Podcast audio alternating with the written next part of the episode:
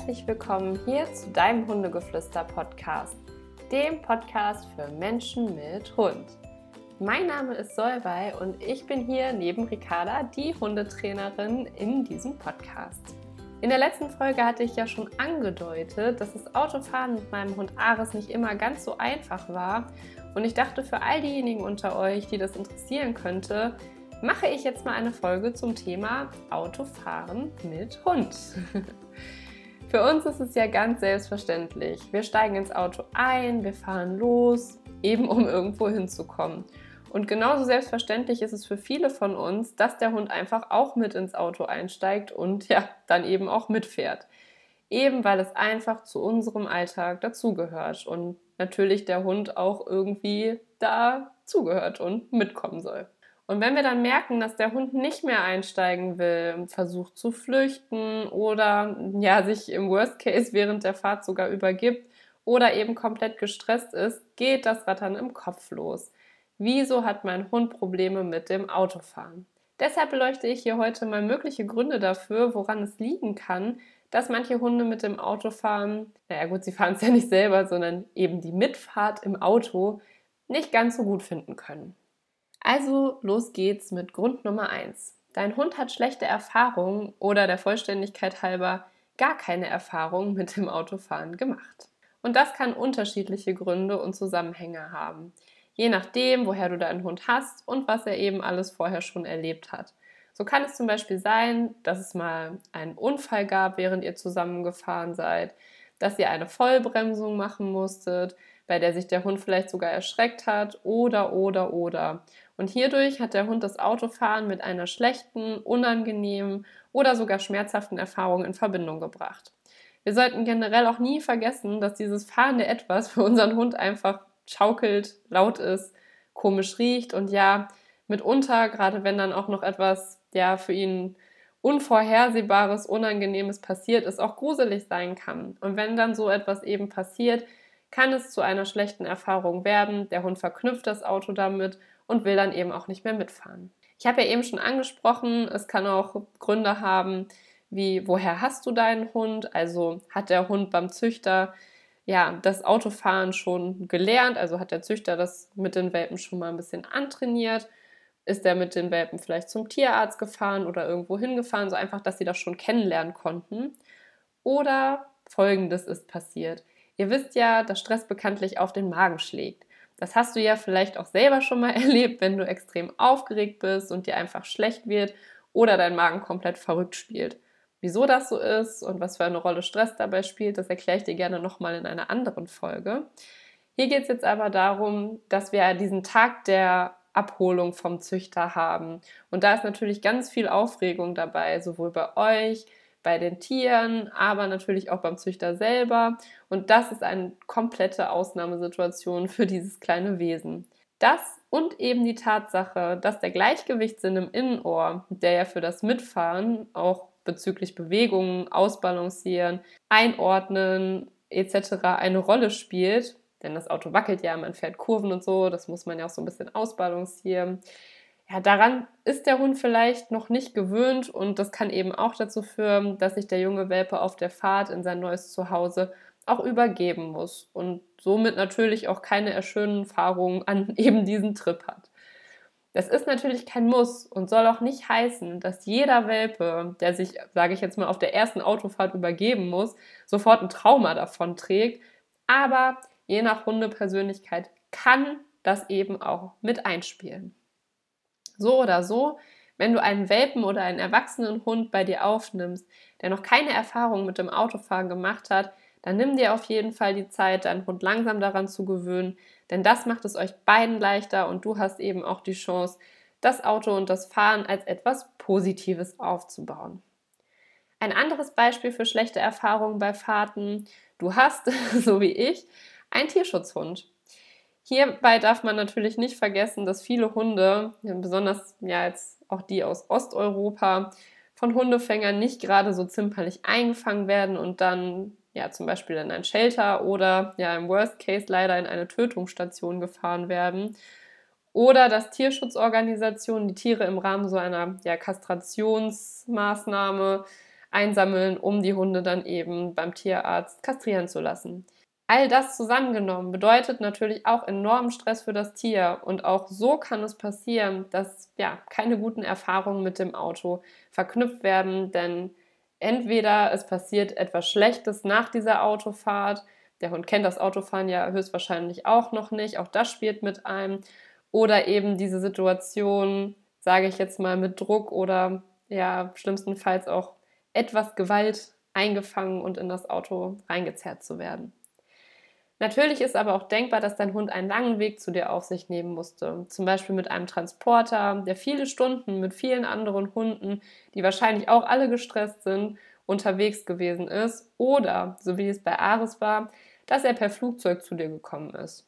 Ja, im Flugzeug, da wackelt es auch, es macht unfassbaren Lärm, man hat den Druckausgleich und der Hund weiß natürlich auch gar nicht, wie ihm geschieht. Ne, der ist da unten in diesem Frachtraum ähm, ist da alleine vielleicht auch mit anderen Hunden. Das ist dann eine ähnliche Situation wie in einem Transporter, nur halt eben mit diesem enormen Lärm, dem Druckausgleich und so weiter.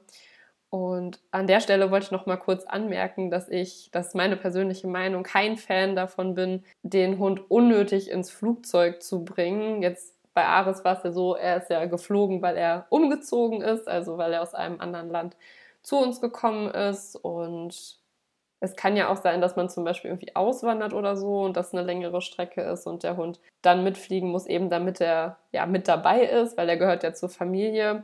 Das sind absolute Ausnahmesituationen. Ich finde, man muss das halt immer abwiegen und da würde ich meine persönlichen Interessen, ja, dass ich den Hund einfach zum Beispiel im Urlaub mit dabei haben will, einfach auch abwägen, weil da ist das einfach für mich zu viel und ja, die Relation zwischen was kann ich dem Hund zumuten und was halt eben nicht, das spielt hier für mich auf jeden Fall mit ein und ist da nicht ganz ausgewogen. Genau, also kurz gefasst, fliegen wirklich nur, wenn es unbedingt sein muss. So, das ist meine Meinung dazu. So, aber wenn ich jetzt nochmal die Transporter-Situation nehme und das Flugzeug und oder das Flugzeug so, haben beide Situationen eins gemeinsam. Der Hund sitzt da in seiner Transportbox und kann auch diese Box mit der Angst, die er in dem Moment fühlt, verknüpfen. Bei uns war es so, dass Aris dann, nachdem er gelandet ist, in seiner Transportbox noch die Fahrt von Frankfurt nach Köln auf sich nehmen musste. Das war dann Autofahrt. Ne? Wir haben ihn vom Flughafen abgeholt und sind dann nach Köln gefahren, wo wir damals halt noch gewohnt haben. Und ja, die Box stand ja somit auch im Auto und auch das kann tatsächlich eine Ursache für sein Problem sein. Kann. Das will ich auf jeden Fall immer betonen. Also ich äh, möchte hier auf jeden Fall nicht sagen, so und so ist es definitiv aber alles kann, nichts muss. Grund Nummer zwei. Apropos Box, habe ich ja schon angedeutet. Angst vor der Transportbox selbst oder eine andere für den Hund nicht geeignete Sicherung im Auto, mit der er sich unwohl fühlt, können dafür der Grund sein, dass der Hund nicht gerne Auto fährt. Die meisten von uns haben, denke ich mal, so eine Hundebox im Kofferraum stehen. Also auch so, dass der Hund uns mitunter auch gar nicht sehen kann. Darauf gehe ich gleich nochmal ein. Und damit diese Transportbox für den Hund ein Entspannungsort wird, das heißt, dass er ja diese Box positiv verknüpft, dass er dort auch zur Ruhe kommen kann. Ich denke, das wünschen wir uns wahrscheinlich alle. Dafür ist es super wichtig, diese Box anzutrainieren. Und das erstmal in der Wohnung und ohne Auto. Und das auch erstmal offen. Und dann kann man die Box nach und nach langsam schließen. Wieso ist das wichtig? Versetzen wir uns doch mal in die Lage unseres Hundes, der entweder die Box gar nicht kennt oder vielleicht sogar schlechte Erfahrungen damit gemacht hat. Der Hund sieht das Auto. Er springt in die Box, die sich dann schließt. Die Kofferraumklappe schließt sich auch. Er sieht uns nicht mehr. es wird laut, es wackelt. Ja, wie ist diese Gesamtsituation für den Hund? Naja, eher nicht so schön, denn er versteht ja jetzt nicht wirklich, was so ein Auto ist, wofür das da ist und so weiter. Denn was er als erstes hier sieht, bevor er in die Box geht und es mitunter blöd wird, ist was? Das Auto. Das Auto kann also der Ankündiger für eine blöde Situation, wie zum Beispiel die ungeliebte Box werden. Und um eben das zu vermeiden, sollte eben auch die Box positiv aufgebaut werden.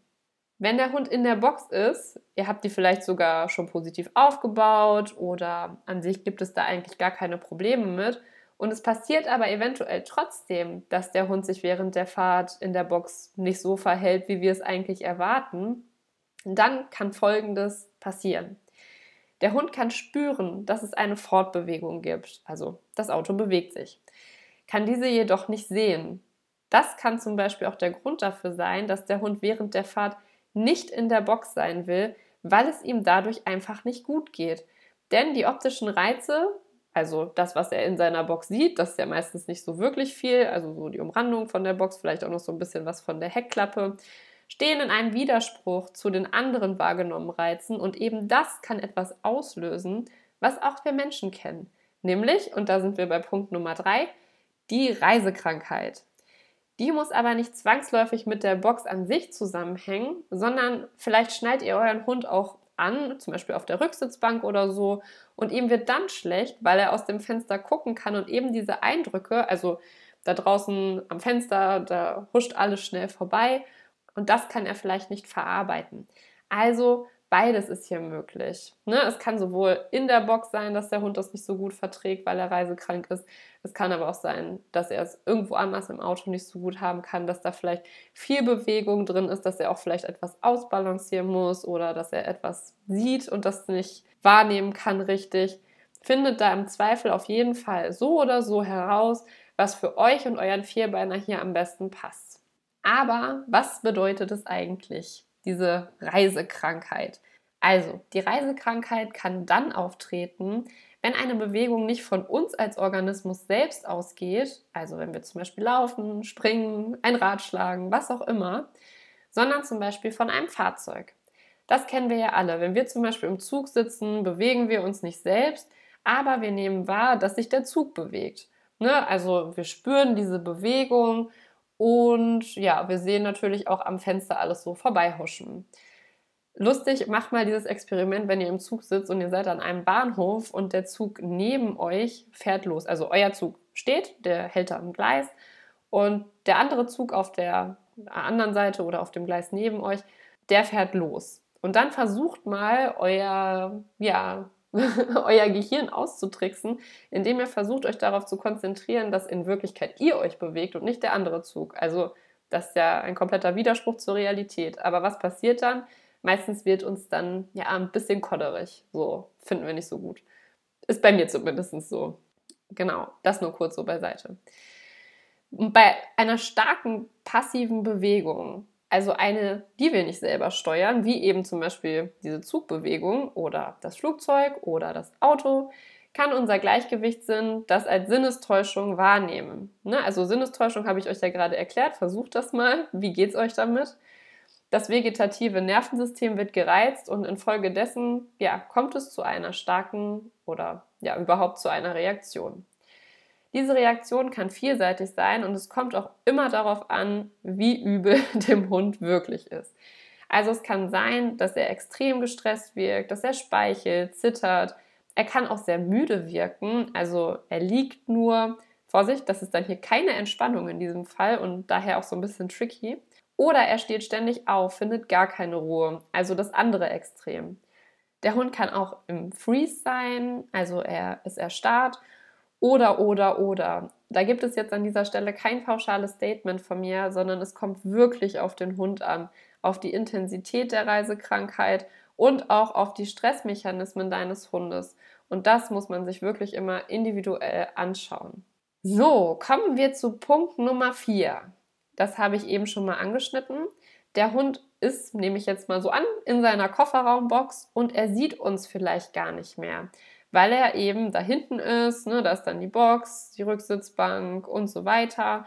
Wir konzentrieren uns auf den Verkehr und der Hund bekommt nicht mehr die Aufmerksamkeit, die er eigentlich gewohnt ist.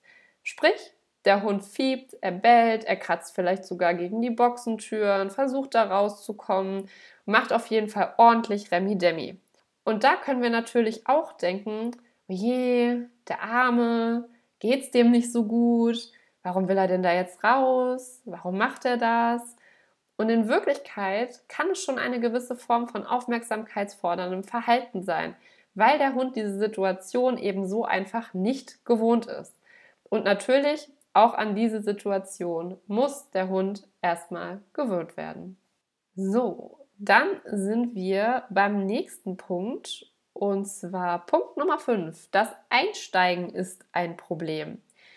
Folgende Situation hatte ich mit Ares. Wir wollen Auto fahren und Ares checkt es einfach sofort. Draußen geht er erst einen Bogen ums Auto, macht sich klein und schwuppdiwupp geht er wieder zur Haustür und zeigt mir damit deutlich, nope, meine ich. Und selbst wenn Hardy voller Elan ins Auto springt, zögert Ares und lässt sich davon nicht überzeugen. Was, also für mich, ich kenne ja die beiden und weiß so ein bisschen, wie die ticken, so der größte Indikator dafür ist, dass jetzt wirklich gar nichts mehr geht. Was passiert also, wenn ich Ares jetzt unter Druck ins Auto zwingen würde? Richtig, das Vertrauen könnte einen Schaden nehmen und das Auto wäre für ihn natürlich noch blöder. Worauf ich hier hinaus will, ist, dass das Einsteigen ins Auto ebenfalls langsam geübt werden sollte, ohne dass man vielleicht ja direkt damit fährt, den Hund irgendwie da reinzwingt, weil er vielleicht gerade nicht will oder weil er es einfach noch nicht kann.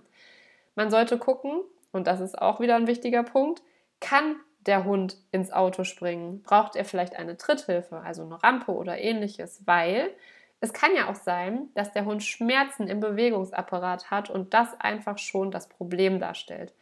Der Hund will den Schmerz vermeiden und er meidet daher dann auch das Auto, weil dort empfindet er ja den Schmerz durch diese Springbewegung.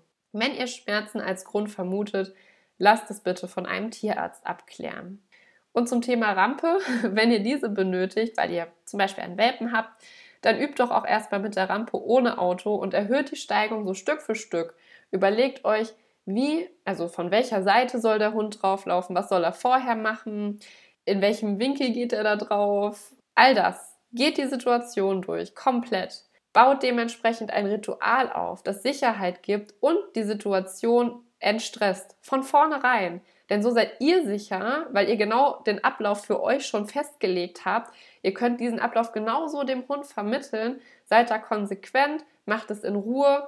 So viel sei hier auf jeden Fall schon mal gesagt, wenn es zur Rampe geht. Und um das Ganze an dieser Stelle rund zu machen und nochmal auf die Situation mit Ares einzugehen, also Ares hat keine Schmerzen beim Springen, das haben wir abklären lassen hat der Hund das Auto per se, so wie es jetzt bei uns nämlich der Fall war, wegen blöder Erfahrung und wegen Übelkeit, schon negativ verknüpft und will deshalb nicht einsteigen, weil das Einsteigen für den Hund ja bedeutet, dass gleich eine unangenehme Situation folgt, versucht sich der Situation zu entziehen etc.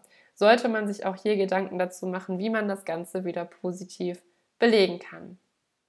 Und zu guter Letzt ein Punkt, den wir vergangenen Mittwoch im Live-QA besprochen haben und der mir seitdem ja nicht so ganz aus dem Kopf gegangen ist. Und zwar Strecken, die wir öfters und vielleicht sogar regelmäßig fahren, erkennen unsere Hunde auch wieder. Beispiel. Jeden Mittwoch fahrt ihr eine bestimmte Strecke zum Hundeplatz und ihr merkt schon, wenn ihr die Kofferraumklappe aufmacht, dass euer Hund aufgeregter ist, als ja, wenn ihr sonst irgendwo anders hinfahrt. Der Hund checkt, dass ihr zum Hundeplatz fahrt es kann sein, dass ihr vorher vielleicht eine andere Jacke anzieht, dass ihr vielleicht einen anderen Leckerlibeutel benutzt, eine andere Leine. Auch das kann schon Ankündiger dafür sein. Aber auch die Fahrt per se, der Hund weiß es. Vielleicht ist also nicht die Fahrt an sich der Auslöser allen Übels, sondern unser angesteuertes Fahrziel. Vielleicht fährt unser Hund auch nur mit dem Auto mit, wenn er zum Tierarzt muss, wenn wir ihn wegbringen zum Dogsitter oder so. Oder wenn es für den Hund in eine ja, anderweitig stressige Situation hineingeht. Hier kann es passieren, dass der Hund das Auto mit einer nach der Fahrt blöden Situation assoziiert. Also beim Hundeplatz ist das nicht so, das ist einfach sehr aufregend. Aber was ich damit einfach sagen wollte, ist, der Hund checkt das und guckt einfach mal, in welchen Situationen fahrt ihr mit dem Auto. Denn die Fahrt wird zum Ankündiger für etwas Doofes. Oder, das kann auch sein, zum Thema Hundeplatz, für etwas extrem Spannendes. Weil er zum Beispiel aber auch immer dann mitkommt, wenn für ihn etwas Aufregendes passiert. Das kann natürlich auch etwas super Positives sein, wie reizintensive Spaziergänge, eben der Hundeplatz, Treffen mit Hundefreunden. Und er ist einfach dann schon während der Fahrt unruhig, ist ein bisschen drüber, bellt und vielleicht dies und das und das führt dann zu Unruhe und für uns vielleicht zum Eindruck, es läge eventuell am Autofahren. Auch hier hilft es, sich mal wirklich zu hinterfragen, das habe ich ja eben schon kurz gesagt, wann fährt mein Hund überhaupt mit mir mit? Wie reagiert er während der Fahrt? Wann reagiert er? Ist es beim Einsteigen? Ist es während das Auto sich bewegt? Ist es kurz vor der Ankunft oder während der Ankunft? Und was eben passiert nach der Ankunft? In was für Situationen kommt mein Hund da rein? Oder, was auch nochmal ein wichtiger Punkt ist, zum Thema Stimmungsübertragung. Ihr merkt, das ist so voll mein Ding und das kommt immer mal wieder vor. Der Hund spürt deine Stimmung, weil du vielleicht selber negativ aufgeregt bist, wenn du zum Beispiel beim Tierarzt ankommst oder weil du positiv aufgeregt bist, weil du zum Beispiel, ja, keine Ahnung, deine Eltern besuchst, weil du sie länger nicht gesehen hast und so in so einer positiven, aufgeregten Vorfreude bist. Kleine Anekdote, das hatten wir zum Beispiel bei Hardy, der immer dann aufgejault hat, wenn wir fast da waren. Also egal, wo wir hingefahren sind, wie lange wir gefahren sind oder wie oft, der war einfach dann aufgeregt, weil wir kurz vor der Ankunft waren. Und vielleicht hat er sogar gemerkt, dass wir zum Beispiel nach, ja, nach fünf Stunden Autofahrt zum Beispiel erleichtert darüber waren, gleich endlich da zu sein. Also, Hunde können unsere Stimmung spüren und auch das kann mit einspielen. Wenn du also zum Beispiel einen Hund hast, der Probleme beim Autofahren hat, du weißt, ihm geht es nicht gut, auch das kann dich ja vorher negativ beeinflussen und du kannst halt diese ja, negative Anspannung dann auch vorher schon auf den Hund ausstrahlen und das kann die Sache für ihn natürlich auch nochmal ja, intensivieren. Du wirst dir jetzt denken, toll Solvay, und was mache ich jetzt, wenn mein Hund nicht gerne mit Auto fährt? Wenn er jault, wenn ihm übel ist oder wenn er einfach nicht gerne einsteigt. Darüber spreche ich ein anderes Mal mit dir, denn jetzt hier in dieser Folge sollte es erstmal darum gehen, dass du mal wirklich in dich reinfühlst, was bei euch der Auslöser sein könnte. Denn für ein effektives Training ist es einfach super wichtig, dass wir die Ursache verstehen und dann eine für dich und deinen Hund passende Lösung finden können. Ich hoffe, du konntest etwas aus dieser Folge mitnehmen, denn selbst wenn dein Hund gerne mit Auto fährt, zeigt das, also zeigte diese Folge und all die möglichen Gründe, so, wie vielseitig Probleme an bestimmten Stellen unseres Mensch-Hund-Alltags sein können und einfach was für ein komplexes soziales, ja, Partnerwesen auf vier Pfoten wir da einfach an unserer Seite haben. Ich finde das einfach immer super faszinierend und es wäre dem Hund gegenüber einfach total unfair, nur Symptome, also die Übelkeit, vielleicht, dass er das Auto meidet oder, oder, oder, zu behandeln und sich nicht die Mühe zu machen, die Ursache zumindest verstehen zu wollen. Ich hoffe, wir hören uns auch nächste Woche wieder. Und wenn du einen Hund hast, der nicht gerne Auto fährt, dann denk auch insbesondere hier daran, bau keinen Druck auf und sei der Buddha für deinen Hund.